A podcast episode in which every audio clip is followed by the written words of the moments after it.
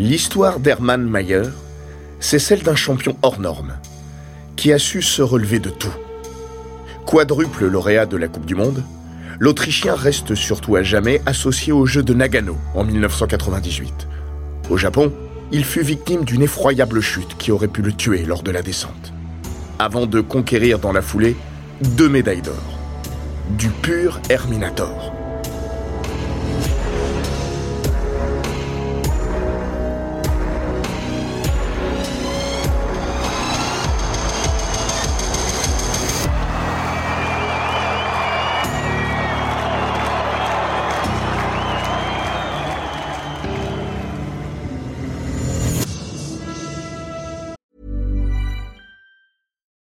I'm Ryan Reynolds. At Mint Mobile, we like to do the opposite of what Big Wireless does. They charge you a lot, we charge you a little. So naturally, when they announced they'd be raising their prices due to inflation, we decided to deflate our prices due to not hating you. That's right. We're cutting the price of Mint Unlimited from $30 a month to just $15 a month. Give it a try at mintmobile.com slash switch. $45 upfront for three months plus taxes and fees. Promo rate for new customers for limited time. Unlimited more than 40 gigabytes per month. Slows. Full terms at mintmobile.com.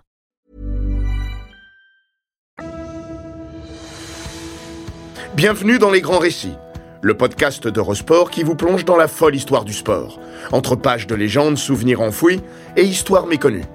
Dans l'épisode d'aujourd'hui, nous allons vous raconter la folle histoire de Hermann Mayer, le skieur alpin autrichien, qui a remporté l'or juste après avoir frôlé la mort. Alors qu'un jour on lui demandait pourquoi il ne jouissait pas de la même notoriété auprès du grand public que son illustre compatriote, Benjamin Reich avait eu cette phrase teintée à la fois d'ironie et de lucidité. Je me suis pas craché à Nagano. Lui, oui. Lui, c'est Hermann Mayer. Peut-être le spécimen le plus atypique et le plus fascinant de l'interminable galerie de champions de toute l'histoire du ski alpin autrichien. Les mots de Benny Reich affichent en apparence un côté réducteur, mais il y a du vrai. Mayer a remporté quatre fois le classement général de la Coupe du Monde. Il y a décroché 54 succès, a été champion du monde de descente, de super G et de géant, et a conquis six médailles olympiques. Un des plus grands palmarès de tous les temps. Mais il reste d'abord l'homme qui a survécu à la chute la plus célèbre de l'histoire des Jeux, lors de la descente olympique à Nagano, en 1998.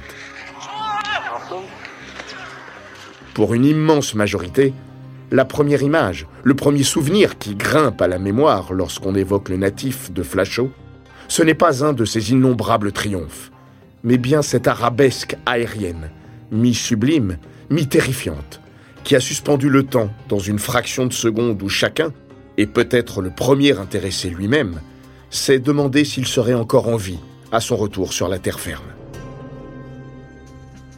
D'une certaine manière, Hermann Mayer est resté prisonnier de ce moment d'éternité. Longtemps, cela lui a pesé.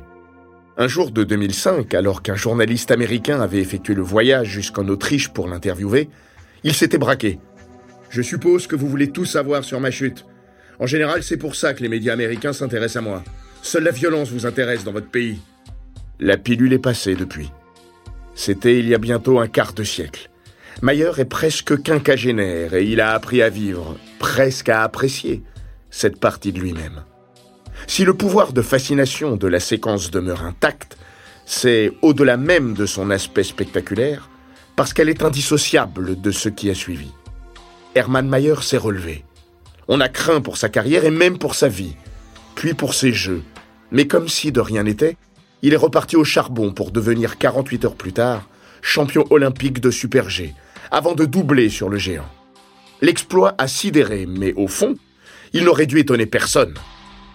Herminator, le Terminator du cirque blanc, s'était toujours relevé de tout. Deux ans avant Nagano, il n'était rien ni personne. L'histoire du jeune Hermann Mayer, c'est celle d'un gamin en qui personne n'a voulu croire, à qui on a fermé toutes les portes et n'a dû qu'à sa seule force de conviction de revenir par la fenêtre. Né en 1972, fils d'un moniteur de ski, il enfile ses premières planches à 5 ans. Son toucher de neige naturelle saute aux yeux. Intégré à 15 ans à la prestigieuse académie de Schladming, l'usine à champion du ski autrichien, il est prié 12 mois plus tard de faire ses valises. Verdict sans appel. Trop maigre. Avec ses 55 kilos tout mouillés, le gringalet ne fait pas le poids, dans tous les sens du terme. Cette blessure originelle, bien plus douloureuse que n'importe quelle chute, sera son moteur. À 16 ans, il rentre les skis entre les jambes à Flachot, ce village de 2500 âmes qu'il placera sur la carte du monde une fois devenu star, et dont on rebaptisera une de ses rues de son nom. Pour l'heure, Herminator n'est encore qu'Herman, celui dont personne ne veut. Il devient maçon et le restera pendant sept ans. Il commence à y ce corps qui, un jour, impressionnera tant, mais ne perd jamais de vue le ski. Sa vie se répartit entre truelle et spatule. Du printemps à l'automne, Mayer maçonne, mais consacre ses hivers au ski, suivant les traces paternelles de son père et son propre rêve. Son père explique Il donnait des leçons 5 heures par jour dans mon école de ski, et il skiait pour lui le reste du temps. C'est là qu'il a acquis les bases de son ski. À 20 ans, le voilà devenu une terreur à Flachot, où aucune compétition amateur ne lui échappe. Mais la grande équipe d'Autriche, elle, demeure insensible à ses charmes. Les places étaient chères et les responsables pensaient que j'étais désormais trop vieux, qu'il valait mieux miser sur des plus jeunes que moi. Alors j'ai traversé toute l'Autriche pour faire des compétitions. J'ai gagné au Tyrol, en Carinthie, à Salzbourg. La fédération a commencé à ne plus envoyer ses meilleurs skieurs contre moi. Ils voulaient éviter qu'ils se confrontent à moi. Ces résultats m'ont donné une grande confiance en moi. En réalité, dès 17-18 ans, alors que je progressais beaucoup, j'étais d'une certaine manière convaincu que je deviendrais un grand champion. Je progressais étape par étape. Tout ce qui lui manque, c'est une chance à saisir. Son passage en force jusqu'au sommet va s'effectuer en deux temps. Au printemps 1995, la fédération autrichienne consent à lui accorder un strapontin pour les championnats nationaux. Mayer a été pistonné par Alex Renner, qui régit les affaires locales du ski à Salzbourg. Aligné dans le Super G, il patiente en haut de la piste. Mayer raconte Je suis parti avec le tout dernier dossard, le 141. C'est vous dire si personne ne faisait attention à moi. Mais j'ai fini 15e. Et pour la première fois, les dirigeants de l'équipe d'Autriche ont commencé à me reconnaître. Le 6 janvier 1996, la Coupe du Monde débarque à Flachot pour les épreuves techniques. Toujours grâce à la bienveillance de Renner, Hermann gagne le droit de jouer les ouvreurs à défaut de pouvoir concourir. Il va saisir cette chance. Sur le premier tracé, son temps officieux l'aurait placé au septième rang, une seconde à peine derrière Alberto Tomba, auteur du meilleur chrono. Au cumul des deux manches, il aurait fini onzième. Cette fois, il a tapé pour de bon dans l'œil de ses dirigeants. Dès lors, tout va aller très vite. Quelques semaines de Coupe d'Europe, puis ses premiers pas et ses premiers points en Coupe du Monde dès le mois de février. L'hiver suivant, il intègre la grande équipe d'Autriche. Une première campagne plutôt discrète, mais ponctuée d'un premier coup d'éclat. À Garmisch, en l'espace de deux jours, il décroche le premier podium de sa carrière, en descente. Puis signe la première de ses 54 victoires en Coupe du Monde, lors du Super G. Nous sommes à moins d'un an des Jeux de Nagano. Personne n'imagine encore que le bestiau de Flachot y débarquera en maître, non seulement de l'Autriche, mais aussi du monde. La saison 1997-1998 est celle de Mayer. Et plus les jeux approchent, plus Hermann devient Herminator. Son mois de janvier est un des plus prolifiques de l'histoire. En 25 jours, il remporte 7 courses, dont 5 consécutives, gagne en géant, descente ou super G. De Zalbar à Garmisch, de Schladming à Wegen, en passant par Vezonaz, on ne voit que lui. Andrea Schifferer, le dauphin de Mayer à Schladming, lors du Super G, dira en souriant J'ai fini premier des skieurs venus de cette planète. D'autres acceptent moins bien cette émergence brutale et dévastatrice, qui a généré autant de jalousie que d'admiration, parfois même dans le camp autrichien. Dans son dos, ça parle, ça bave même. On s'étonne de sa masse musculaire. De fait, à l'œil nu, Mayer n'a plus rien à voir avec le débutant de l'hiver 1996. Herminator, contrairement à une tenace idée reçue, il était déjà affublé de ce surnom avant sa chute à Nagano, hérite dans le milieu d'un autre sobriquet, moins enviable, Hormonator. Lui se justifie. Avant d'intégrer la Wandermannschaft, il n'avait jamais fait de musculation. Mais ces bruits de couloir ne font que blinder un peu plus la carapace qu'il se forge depuis l'adolescence. En réalité, si on ne le mesure pas encore tout à fait, Hermann Mayer n'est pas seulement en train de laminer le circuit. Il révolutionne son sport, le professionnalise. Il se prépare comme un chien et ne néglige aucun détail. Est toujours le dernier à rentrer de la reconnaissance, se met à la boxe et exige une combinaison neuve à chaque départ pour maximiser son aérodynamisme et ne pas risquer que les fibres se distendent. L'Autrichien a tant galéré pour arriver au sommet qu'il ne laissera rien entraver sa marche en avant. J'ai essayé la maçonnerie pour gagner ma vie et le ski pour gagner ma vie. Eh ben, je préfère le ski. Il sait d'où il vient et ne veut surtout pas y retourner. Quand on lui demande jusqu'à quand il a travaillé comme maçon, il répond avec une précision révélatrice, comme s'il avait marqué ce moment d'une croix. Le 26 octobre 1995. La fin de sa vie d'avant. L'autre révolution hermanienne, c'est son style. Un engagement féroce, un rouleau compresseur.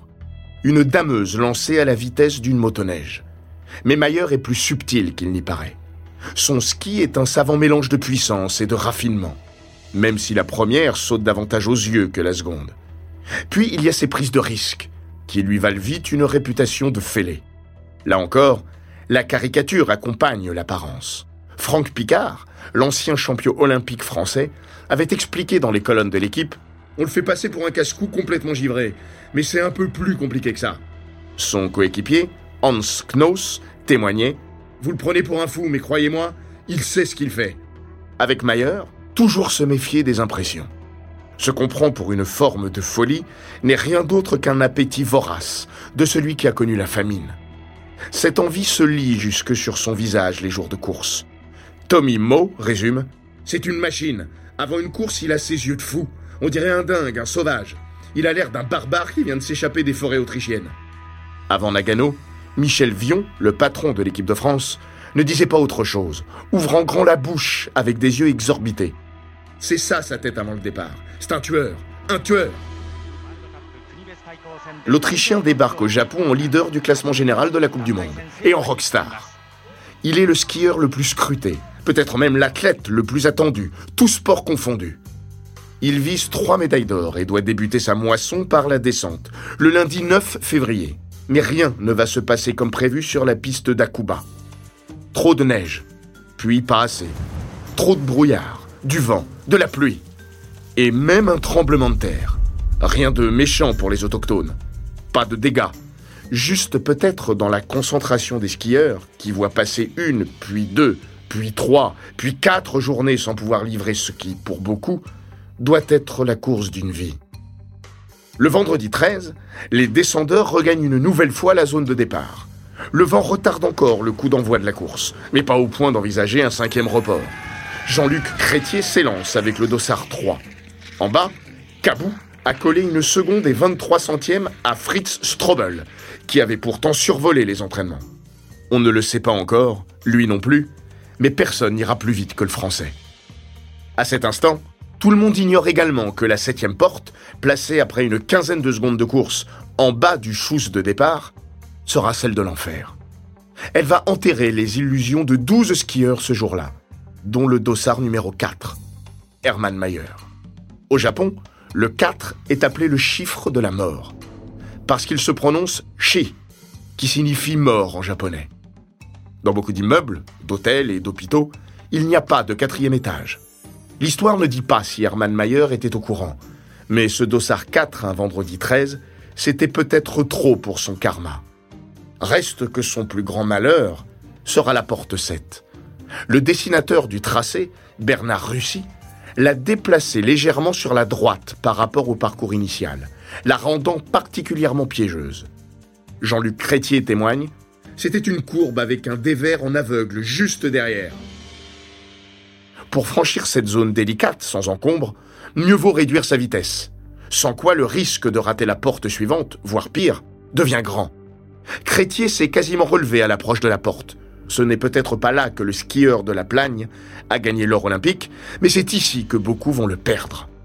Dans un reportage, Herman avait parlé de façon un peu péjorative de mon style moniteur français sur ce passage. Mais à l'arrivée, il a bien dû reconnaître que le moniteur français était au sommet de la boîte alors que lui était par terre. Mayer n'avait pourtant pas été impressionné par ce secteur lors des entraînements. Ironie. Il l'avait même jugé trop plat, trop facile. Il a abordé la porte pleine balle. Vite, très vite, beaucoup trop vite. Soudain, le meilleur skieur de la planète ne maîtrise plus rien. Il perd le contrôle et s'envole à 110 km/h vers le côté droit de la piste, à l'horizontale, puis la tête en bas, les skis tout en haut. Son temps de suspension fait froid dans le dos. Il semble durer des heures. Le skieur volant va pourtant rester moins de deux secondes dans les airs. Des cris d'effroi traversent Akuba. On les entend distinctement sur les vidéos dépourvues de commentaires. 40 mètres plus loin, il rebondit violemment au sol sur l'épaule gauche, avant d'aller déchiqueter les deux rangées de filets de protection au prix d'un roulé-boulet pas moins impressionnant que son vol plané. Kyle Rasmussen a bénéficié d'une vue imprenable sur la chute de Mayer. Nanti du Dossard 26, il était installé sur le télésiège surplombant le côté de la piste pour accéder à la cabane de départ. J'ai tout de suite pensé, mon Dieu, il est mort. Jean-Luc Crétier, tout juste en train de récupérer dans l'air d'arrivée, s'est fait la même réflexion. J'ai pas eu le temps de voir la chute, mais j'ai entendu le public. J'ai regardé le ralenti sur l'écran géant. Je me suis dit, c'est pas possible, il s'est tué. Tout le monde l'a pensé. Armin Singer aussi. Aux côtés du journaliste Robert Sieger, l'ancien membre de l'équipe d'Autriche est au commentaire ce vendredi 13 sur la télé autrichienne. Au moment où Mayer perd le contrôle, l'effroi d'Assinger, filmé dans sa cabine, est palpable. Oh mon Dieu Mon Dieu Mon Dieu Le numéro 1 mondial gît dans la poudreuse, à plat ventre, tête vers le bas de la piste. Très vite, on le voit bouger, puis se mettre à genoux. Un miracle. Ma bouche était tellement pleine de neige que j'ai dû cracher. Après avoir repris mon souffle, j'ai tout de suite pensé à me relever pour rassurer ma famille qui a regardé la course à la télévision, à Flashot. Sinon, je serais sans doute resté beaucoup plus longtemps par terre. Sa mère a même fait un malaise en voyant sa chute. Le magazine américain nourrit un rapport particulier à cet incident, grâce à un homme. Il s'appelle Karl Yarbrough. Bon skieur, il est surtout un remarquable photographe. Il a couvert tous les Jeux d'hiver depuis Lake Placid pour divers médias. Mais il ne voulait pas aller à Nagano. La précédente édition, à Lillehammer, lui a laissé un mauvais souvenir. La Norvège n'est pas le Mexique, mais Yarbrough y a attrapé une dysenterie digne de la tourista. Surtout, il a connu le cauchemar de tout accréditer lors de la descente. Alors qu'il avait pris place à un endroit idéal mais interdit pour photographier, il se fait éjecter par un officiel et manquera la photo de sa vie, celle de l'Américain Tommy Moe, sacré champion olympique ce jour-là. Il faut toute la force de conviction de Steve Fine, le responsable du service photo de Sports Illustrated, pour le persuader de suivre les Jeux de Nagano pour le journal. Pendant des jours, Karl Yarbrough cherche son spot à Akuba. Beaucoup de photographes aiment se placer là où les descendeurs effectuent les sauts les plus impressionnants, ce qui offre les vues les plus saisissantes. Pas lui. Il décide finalement de se positionner vers le haut de la piste, en contrebas de la fameuse porte 7. Du génie, de l'instinct ou un simple coup de chance, peu importe. Il est là quand Hermann Mayer décolle. Mais de son emplacement, le photographe ne peut voir les skieurs qu'au tout dernier moment quand ils sortent de la courbe. C'est au son qu'il se repère. Il doit presque anticiper le moment où les concurrents déboulent. Sinon, le temps d'ajuster, il les aura ratés. C'est ce qu'on appelle shooter à l'aveugle. Sauf que les skis de Mayer, qui a perdu contact avec la neige, ne produisent par définition plus aucun bruit. C'est donc un simple flash visuel, celui de l'Autrichien fonçant dans sa direction comme un missile solaire, que Yarbrough va utiliser comme déclencheur. En une seconde à peine, il effectue huit prises, sans savoir ce qu'elles vaudront ou si même une seule d'entre elles sera exploitable. Il expédie ses photos à Steve Fine, qui lui annonce la bonne nouvelle un peu plus tard. J'arrive pas à croire que tu aies pu prendre des photos de cette qualité. Ces clichés feront le tour du monde et sa petite fortune. Ce sont les seuls existants de la chute de Mayer, dont il reste le héros méconnu. La première question que tout le monde se pose, c'est comment Hermann Mayer peut-il être encore en un seul morceau? Chacun est soulagé mais stupéfait de le voir se redresser aussi vite et intact. Jean-Luc Crétier estime Dans son malheur, il a eu deux chances. Il a bénéficié du fait qu'il y avait beaucoup de pentes à cet endroit-là, donc l'impact était plus glissé. Puis il a fini sa course au milieu de la poudreuse. Sinon, si le ciel est immaculé ce vendredi 13, Il s'était chargé de flocons la veille, déversant de la neige fraîche à l'endroit où l'Autrichien a échoué. Sans quoi, il se serait fracassé sur la rocaille. Andrea Lotz avoue Je préfère ne pas imaginer ce qu'il serait advenu s'il n'avait pas autant neigé la nuit précédente. Cet ancien médecin de l'équipe autrichienne de ski alpin est un autre second rôle capital de cette histoire. Sans lui, les Jeux de Nagano se seraient achevés là pour Hermann Mayer. Il n'aurait pourtant jamais dû avoir son mot à dire. Un des trois docteurs présents au sein de l'équipe autrichienne à Nagano, son rôle consiste à gérer tout le processus des contrôles antidopage des médaillés. Or, ce 13 février, il est très occupé. Hannes Trinkel a décroché la médaille de bronze en descente. Et sur le combiné, qui report multiple oblige, s'est achevé le même jour, deux Autrichiens ont pris place sur le podium. Mario Retter sur la première marche, Christian Mayer sur la troisième. Son collègue en charge d'examiner Hermann Mayer estime que les JO du leader du classement général de la Coupe du Monde sont terminés. Il l'a même annoncé à plusieurs journalistes. Mais par acquis de conscience, Veren Margreter, l'entraîneur de l'équipe masculine, a tout de même demandé à Andrea Lotz de venir à l'hôtel pour un second avis. Je me souviendrai toute ma vie de l'image d'Hermann allongé sur son lit, sa petite amie à ses côtés, avec Hans Poum, le patron du ski alpin autrichien, assis dans un coin. Le temps presse car le Super G est programmé dès le lendemain matin et la deadline pour remettre la liste des inscrits est imminente. C'est le genou gauche de Mayer qui inquiète le plus. Sur les images, alors qu'il tente de se redresser, on voit d'ailleurs le champion de Flachot le tenir, comme pour vérifier que tout allait bien. Après l'avoir examiné, Lotz conclut que les ligaments ne sont pas touchés. Pour moi, il avait simplement pris un très gros choc. J'ai dit à Hans, je pense que je peux régler ça. Poum reste sceptique. Il s'agace même. Mais comment c'est possible ça? Un Toubib me dit qu'il faut le renvoyer en Autriche et l'autre qu'il peut reskier tout de suite. Qui je dois croire, moi? Le docteur demande alors à Mayer de se lever et d'effectuer une flexion avec son genou. Un squat. Le skieur s'exécute. Il va même en faire cinq, sans ressentir la moindre douleur. L'autre s'ajoute Hans Poum a ouvert de grands yeux et sans un mot, il a quitté immédiatement la pièce pour aller inscrire Hermann pour la prochaine course. On sait tous comment ça s'est terminé. Le reste appartient à l'histoire. Domination for Austria. Hermann Mayer takes gold in the men's giant slalom. Le reste, l'histoire, ce sera deux médailles d'or sur les deux courses suivantes, en Super G puis en géant. Le sort, sous la forme d'une nouvelle dégradation des conditions climatiques, lui a donné un petit coup de pouce en repoussant de 48 heures le Super G. Juste le temps suffisant pour permettre à son genou de dégonfler et de se livrer presque à fond. Mais quel ressort psychologique fallait-il pour se remettre non pas d'une chute, mais de la chute, la Sturz, comme disent les Autrichiens? Même ceux qui le connaissent le mieux sont sidérés, comme Hans Knoss. Hermann est incroyable. Je sais ce que ça signifie de chuter comme ça. Ça vous marque profondément dans la tête et vous ne pouvez normalement pas vous donner à fond derrière. Mais Hermann a une telle confiance en lui. Deux jours après le crash, je lui ai parlé, et il était redevenu le bon vieil Herman. Remporter deux médailles d'or au jeu constitue un exploit monumental.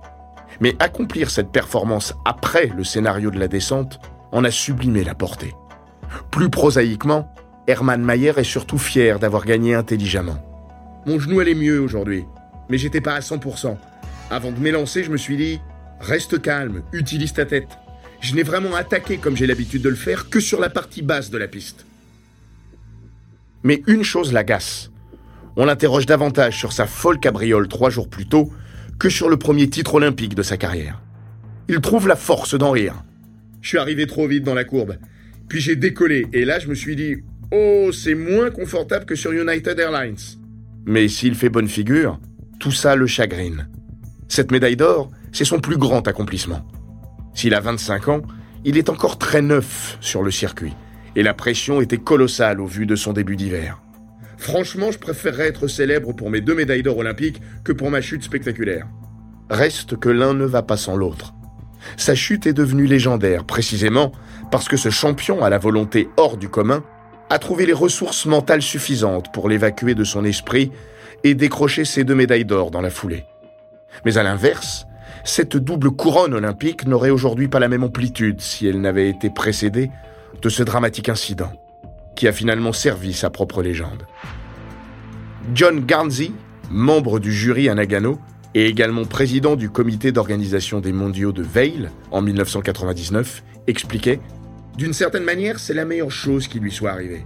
S'il avait gagné deux ou trois médailles d'or sans la chute, il serait un très grand champion autrichien parmi d'autres dans l'histoire des Jeux. Qui se souvient d'ailleurs que quatre ans plus tôt, l'Allemand Markus Wassmeyer avait réussi exactement le même doublé à Lillehammer Presque personne.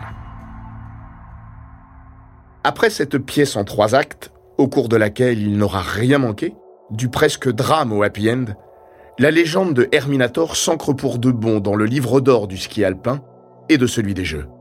Sa notoriété s'étend encore à la faveur de l'onde de choc olympique. Jay Leno l'invite au Tonight Show sur NBC en compagnie de son illustre compatriote Arnold Schwarzenegger, alias le Terminator. Coca-Cola et IBM lui font les yeux doux. Jamais un skieur alpin n'avait été aussi bankable. Mayer aurait pu quitter le Japon les pieds devant. Il rentre au pays en héros. Quelques semaines plus tard, il conquiert le gros globe de cristal. L'Autriche attendait une victoire au classement général de la Coupe du Monde chez les hommes depuis Karl Schrenz en 1970. Et c'est ce type, cet ancien maçon, en qui personne n'avait voulu croire pendant des années, qui est venu replacer la Grande Autriche au sommet de la montagne. Le même Schranz avait lancé quelques minutes avant le départ du Super G de Nagano. Nous allons vraiment savoir quel skieur et quel champion est Hermann Mayer après sa chute. C'est peu dire que la réponse aura levé les derniers doutes. Quelques mois plus tard, Herminator avouera pourtant avoir été traumatisé par cet événement. Un choc a posteriori, une fois les jeux terminés. Peu de gens le savent, mais cette chute m'a considérablement marqué psychologiquement. Il mettra par ailleurs des mois à visionner les images. Derrière la légende du dingo de Flachot qui n'a peur de rien, pas même des conséquences de ses prises de risques, Hermann Mayer était un descendeur comme les autres, conscient de pratiquer un sport potentiellement dangereux, même si personne ne bravait le danger comme lui. L'Autrichien devra surmonter bien pire que sa chute de Nagano ou le scepticisme de sa jeunesse. Le 24 août 2001, alors qu'il circule à moto près de chez lui, il est percuté par une voiture. Sa jambe droite est en miettes. Les médecins envisagent l'amputation, mais parviennent à la sauver au prix d'une intervention de plus de 7 heures, d'une double greffe et de la pose d'une fibre en titane longue de 36 cm. Le pire a été évité, mais sa carrière paraît finie. Parmi ses visiteurs à la clinique où il a entamé sa convalescence, il y a Luc Alphand. Le français avouera Quand je l'ai vu, j'étais persuadé qu'il ne pourrait jamais rechausser les skis. Il était trop amoché. Le doute encore, même si la nature en est différente. Comme face à chaque obstacle, Hermann Mayer affiche une détermination assez sidérante. Il s'entoure d'une équipe en forme d'armée. Quatre kinés et trois physiothérapeutes se relaient auprès de lui.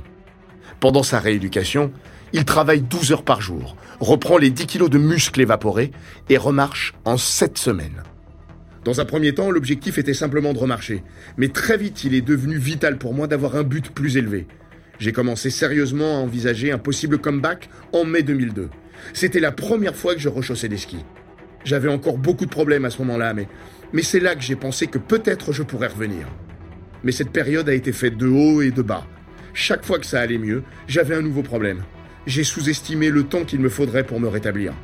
Le travail pour réparer ma jambe a été bien fait, mais il ne pouvait pas remplacer tout ce qui avait été broyé mais il vit trop mal le fait d'avoir été stoppé en pleine ascension pour s'arrêter là.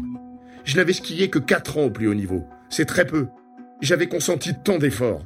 Quand l'accident est arrivé, j'étais au top de mes capacités. On m'a privé de quelque chose. Lors du camp d'entraînement au Chili en 2001, j'étais dans une forme exceptionnelle. Et puis l'accident est arrivé juste après. D'une manière ou d'une autre, il fallait que je revienne.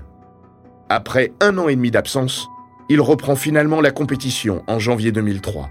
Au championnat du monde de ski à Saint-Moritz, on attendait le grand retour d'Hermann Mayer. Il n'a pas gagné, battu par son compatriote Stéphane Eberharter, mais il remporte la médaille d'argent, presque un miracle, 18 mois après son très grave accident de moto. Deux semaines plus tard, il renoue avec la victoire lors du Super G de Kitzbühel, sidérant un peu plus son monde. Cette victoire est un des plus beaux cadeaux que la vie m'a donné. J'aurais jamais cru que je pourrais regagner en Coupe du Monde dès ma troisième course. En prime, personne ne m'en croyait capable je place cette victoire au même niveau que l'or olympique à Nagano après ma chute. Peut-être même plus haut encore, parce que j'ai été si salement amoché après mon accident que j'aurais pu ne pas remarcher. Je me sens privilégié. Plus fou encore, il va parvenir à regagner le classement général de la Coupe du Monde en 2004.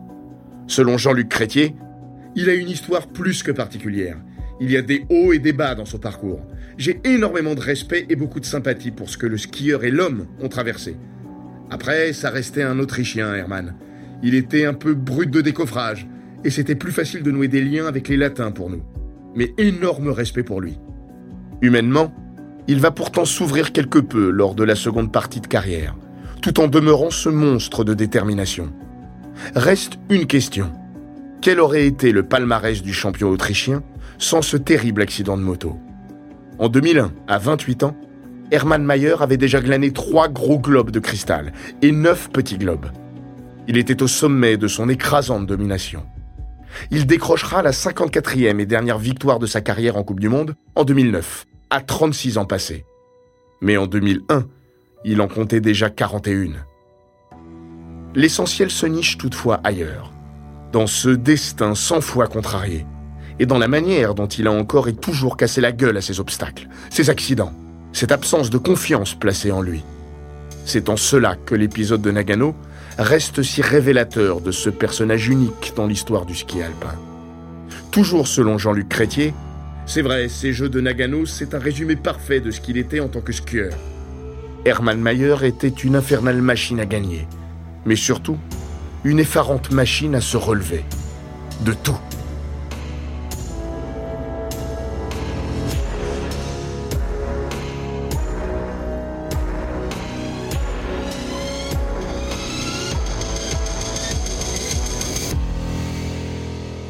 Cet épisode des grands récits d'Eurosport a été écrit par Laurent Vergne. Il est raconté par Florian Bayou, monté par Matteo Benedetto et produit par Bababam. N'hésitez pas à vous abonner, commenter, partager et noter ce podcast sur Apple Podcast, Google Podcast, Castbox, Spotify, Deezer et toutes les plateformes audio.